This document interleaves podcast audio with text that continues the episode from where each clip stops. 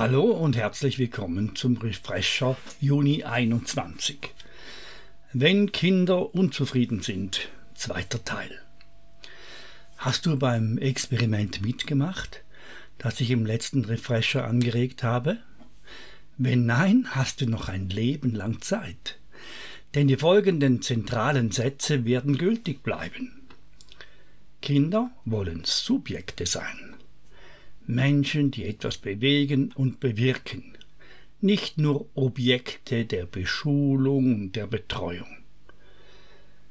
Und was auch bleiben wird, obwohl viele Kinder das Gegenteil erleben müssen, Kinder wollen sich an den Eltern orientieren, sie fühlen tief in sich die Aufgabe, sich an das Leben der Eltern anzupassen, nicht etwa umgekehrt.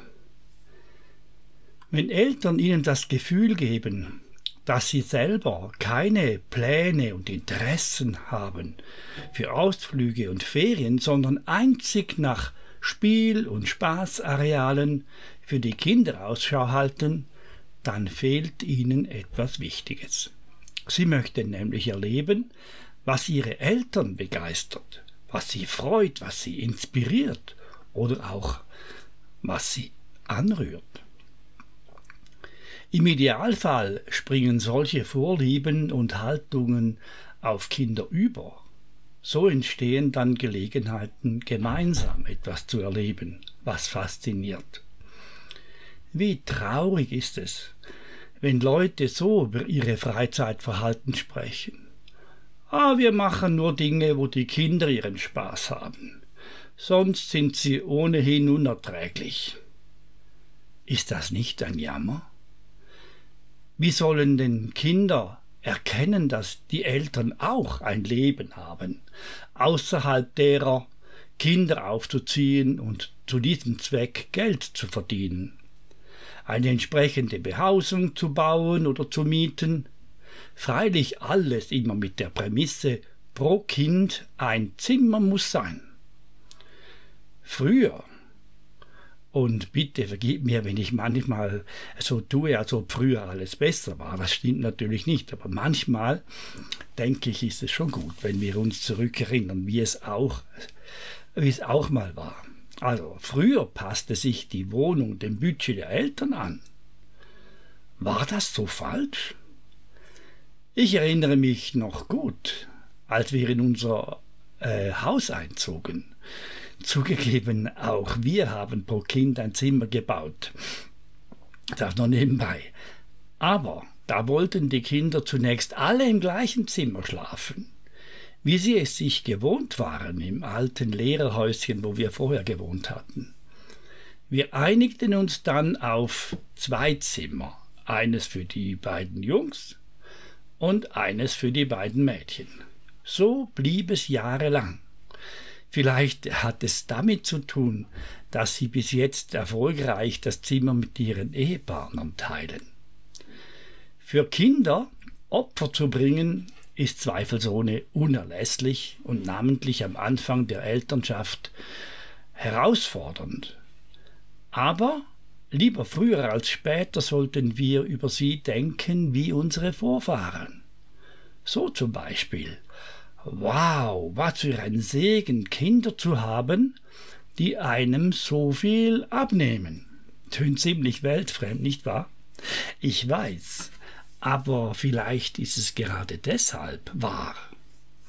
Eben haben wir in unserem Büro eine gute Erfahrung in eigener Sache hinter uns gebracht. Wir haben nämlich eine wichtige Aufgabe an einen Schulabgänger delegiert. Die Aufgabe nämlich, alle Links auf unserer Webseite durchzutesten und anhand von Screenshots zu dokumentieren, wo etwas nicht funktioniert. Äh, er sollte auch die Rechtschreibung überprüfen, so gut ihm das möglich ist und einfach, äh, was ihm da sonst noch so alles auffällt. Das hat wunderbar funktioniert und äh, Claudia entlastet. Wer weiß, Vielleicht inspiriert es dich, Ähnliches zu wagen. Soweit dieser Podcast. Er ist nämlich vorläufig der letzte in seiner Art, wo ich aus meiner eigenen Praxis schreibe und spreche. Wir wollen uns nämlich jetzt zunächst mit einer Serie von aus meiner Sicht sehr wertvollen Podcasts beschäftigen, die im Übrigen viel professioneller sind als der, den du jetzt gerade hörst. Du kannst sie selber unter Inbindung finden. In allen Podcast-Plattformen kann man sie finden. Ich werde sie im Refresher jeweils kurz beschreiben und verlinken. Du wirst begeistert sein. Der Schwerpunkt dort ist die Beschäftigung mit dem Ansatz von Gordon Neufeld auf eine wirklich gute Art. Und es äh, jeweils ist immer noch ein Bezug auf, die, auf den christlichen Glauben, und zwar in einer Art, die mich sehr angesprochen hat. Nun möchte ich das Wort Katja Wildberger überlassen. Sie ist eine Teilnehmerin des äh, BRK, unseres Berater- und Referentenkurses. Ich habe Sie gebeten, Ihre Erfahrungen mit dem Experiment, äh, das ich im letzten Refresher angeregt habe, mit uns zu teilen. Sie wird sich zunächst auch selber ein bisschen vorstellen. Guten Tag miteinander. Ich bin Katja Wildberger, ich habe vom Heinz die Anfrage bekommen, ob ich etwas kurz weitergeben würde zu dem letzten Refresher und das mache ich gerne. Kurz stelle ich mich noch vor. Ich wohne am schönen Zürichsee mit meinem Mann und unseren vier Kindern im Alter zwischen sechs und zwölf Jahren. Drei Jungs und ein Mädel. Ähm, ich unterrichte im Moment gerade an einer Berufsmittelschule in Winterthur, das Fach Sozialwissenschaften und habe aber auch lange Zeit an Gymnasien unterrichtet in Pädagogik und Psychologie. Und ich freue mich, dass ich in dem BRK-Kurs dabei sein darf. Das ist der Beratungs- und Referentenkurs von Vertrauenspädagogik, wo ich mich da in Themen vertiefen darf und spannende Entdeckungen mache. Ich kenne jetzt Vertrauenspädagogik etwa acht Jahre und es ist für mich ganz wertvoll, auch im Alltag, was ich da immer wieder für Perlen entdecken darf. Ja, genau das so zu mir. Heinz hat gesagt, ich soll doch auf den letzten Refresher, den er gemacht hat, mit den Beispielen, die ich dann ihm geschrieben habe, etwas kurz jetzt sagen. Und ich möchte da vielleicht nochmals repetieren. Ich weiß nicht, wer das alles noch gelesen hat, aber ähm, er hat uns ein Experiment empfohlen, und zwar ist er davon ausgegangen, dass er gesagt hat, dass man auf die Dauer nicht die Liebe der Mitmenschen wahrnehmen kann, wenn man selber nicht aktiv Taten der Liebe tut. Und mir ist dabei so ein Lied in den Sinn gekommen, das ich als Kind so lustig fand oder gerne gehört habe. Und zwar ging es darum, um das fromme Bäuchlein. Dass wenn man nur Dinge hört von Gott oder aufnimmt, aber sie nicht weitergibt, dass es wie beim Essen ist. Wenn man isst, und nicht das umsetzt in Sport oder Aktivität, dass man ein Bäuchlein bekommt. Und so kann es auch sein bei einem frommen Bäuchlein, das anwächst. Ja, und Heinz hat gesagt, dass sogar ein zu viel an Verständnis und Wertschätzung ohne gleichzeitig Ähnliches mit anderen zu tun zu narzisstischen Zügen verleitet, also diese entwickeln zu können. Und das möchten wir ja alle nicht wirklich, dass unsere Kinder da zu kleinen Egoisten werden. Und deshalb hat er gesagt, sollen wir doch mal probieren, ja, wie wir diese Liebe weitergeben könnten im Alltag und hat uns da drei verschiedene Möglichkeiten gegeben. Ich habe dann überlegt und gedacht, ja, das sind noch spannende Gedanken und wo haben wir das so erlebt in der letzten Zeit gerade, als ich diesen Refresher gelesen habe. Und mir sind spontan drei Beispiele in den Sinn gekommen und die möchte ich kurz mit Ihnen teilen. Vielleicht merken Sie dann beim Zuhören, ah, stimmt, das ist ja bei uns auch so oder das haben wir auch schon gemacht und ermutigt es Sie zu sehen, wow, wie cool ist es, wenn die Kinder durch da etwas weitergeben können und selber darin bestärkt werden und zufrieden auch werden. Oder vielleicht regt es Sie an, das eine oder andere auch selber auszuprobieren. Das erste war, dass meine Schwester eine von vier, Geburtstag hatte und spontan an diesem Tag unsere Familie, also Geschwister von ihr, geschrieben hat und den Eltern, wer Lust hat, ganz spontan auf einen Spaziergang kommen. Sie wohnt etwa eine halbe Stunde weg von mir zu Fuß und ich habe gedacht, oh, das wäre toll, aber ja, ich weiß nicht, ob die Kinder mitwollen und jetzt alle vier alleine zu lassen, weiß ich auch nicht, ob das klappt. Und meine andere Schwester hat gesagt, ja, Katja, gell, du kannst wahrscheinlich nicht mitkommen.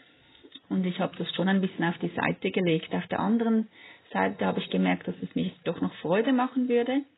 Ich bin nach Hause gegangen und habe den Kindern das gesagt. Ja, dass meine Schwester Rahel jetzt Geburtstag hat und dass ich es toll fände, da noch spazieren zu gehen, ob jemand mitkommen möchte. Niemand. Nicht so attraktiv. Ja gut, und dann habe ich gedacht, ah, okay, geht es nicht. Aber unser Ältester hat dann auf einmal gesagt, ja, ähm, er könnte sonst den Kids schauen. Und wie lange das das sei. Und ich habe gesagt, ja, vielleicht so ein, zwei Stunden. Ja, das geht schon. Er könne da den Jüngsten schauen und ja, die anderen waren draußen und das sollte gehen.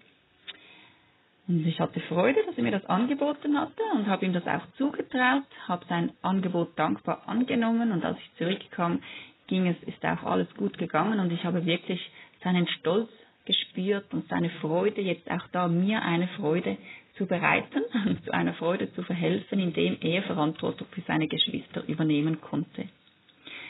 Das war wirklich ein tolles Erlebnis, hat die Beziehung gestärkt und auch ähm, ja, seine Freude etwas weitergeben zu können. Und er hat mir das selber angeboten und manchmal gibt es auch Situationen, wo wir vielleicht die Idee einbringen könnten. Und zwar war das im zweiten Beispiel der Fall. Wir haben Holunderblütensirup gemacht, haben Blüten gepflückt und haben dann gemerkt, wir haben zu wenig Zucker.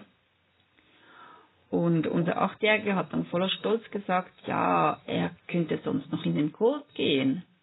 Das ist etwa zehn Minuten von uns weg. Es gibt auch einen Bus, aber man kann gut zu Fuß gehen. Und er wird dort, dort einkaufen, vier bis zehn Kilogramm. Und als sein jüngerer Bruder das dann auch gehört hat, wollte er auch unbedingt mitgehen. Und zwei jüngere Nachbarskinder, die nicht immer so verhaltens einfach sind, auch gerade. Und ich habe dann gesagt, oh, Ruben, also traust du dir das zu, also meinem Achtjährigen? Und er hatte gesagt, ja, ja, das sei okay, Sie können mitkommen. Ich habe ihnen dann ganz nochmals alles erklärt, wie es lauf, läuft und dass sie sich wirklich Ruben unterordnen müssen, ihm gehorchen, ganz gut auf ihn schauen, bei der Straße überqueren, im Tempo, im Laden und so weiter, dass er der Chef sei. Und sie versprachen es und ich hatte wirklich so Freude, als sie alle zusammen zurückkamen, ganz happy und stolz über die Selbstständigkeit und auch Ruben über die Verantwortung, die er jetzt tragen konnte und dass alles gut gegangen sei. Genau. Und wir haben dann den Holundersirup gemacht und hatten Freude daran.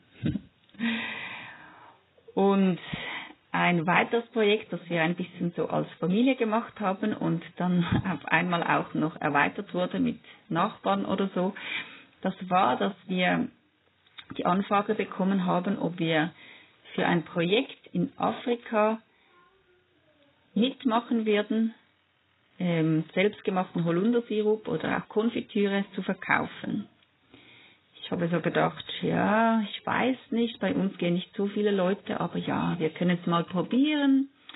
Und ähm, die Kinder waren begeistert, da mitzuhelfen. Wir haben dann einen Tisch aufgestellt, einen Stand und haben da alles schön beschrieben und aufgestellt. Und ähm, ja, Leute sind vorbeigelaufen, einige haben etwas gekauft, andere nicht. Aber wie stolz waren die Kinder, als sie wirklich nach dreieinhalb Stunden alles verkauft haben an der prallen Hitze.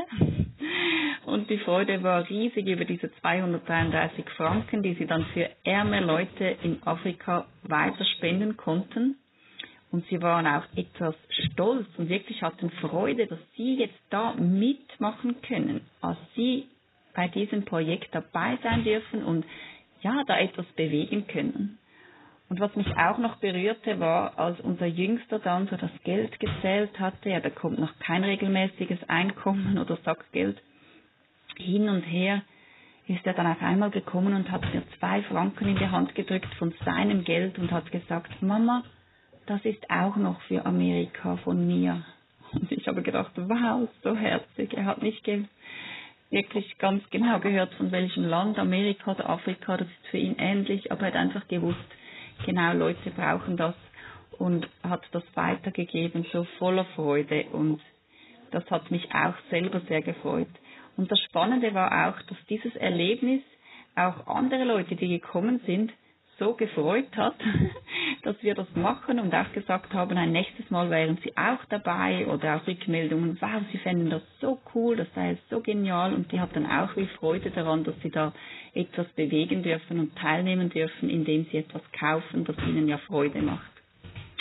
Genau. Und in dem Sinne hoffe ich auch, dass ihr ganz viele tolle Erlebnisse machen dürft oder euch in den Sinn kommt, wo seid ihr da schon dran und wo könnt ihr das fördern, dass einfach auch da mehr Freude und Zufriedenheit in euren Alltag hineinkommen darf. Ich wünsche euch eine ganz gute Woche und grüße euch herzlich. Tschüss!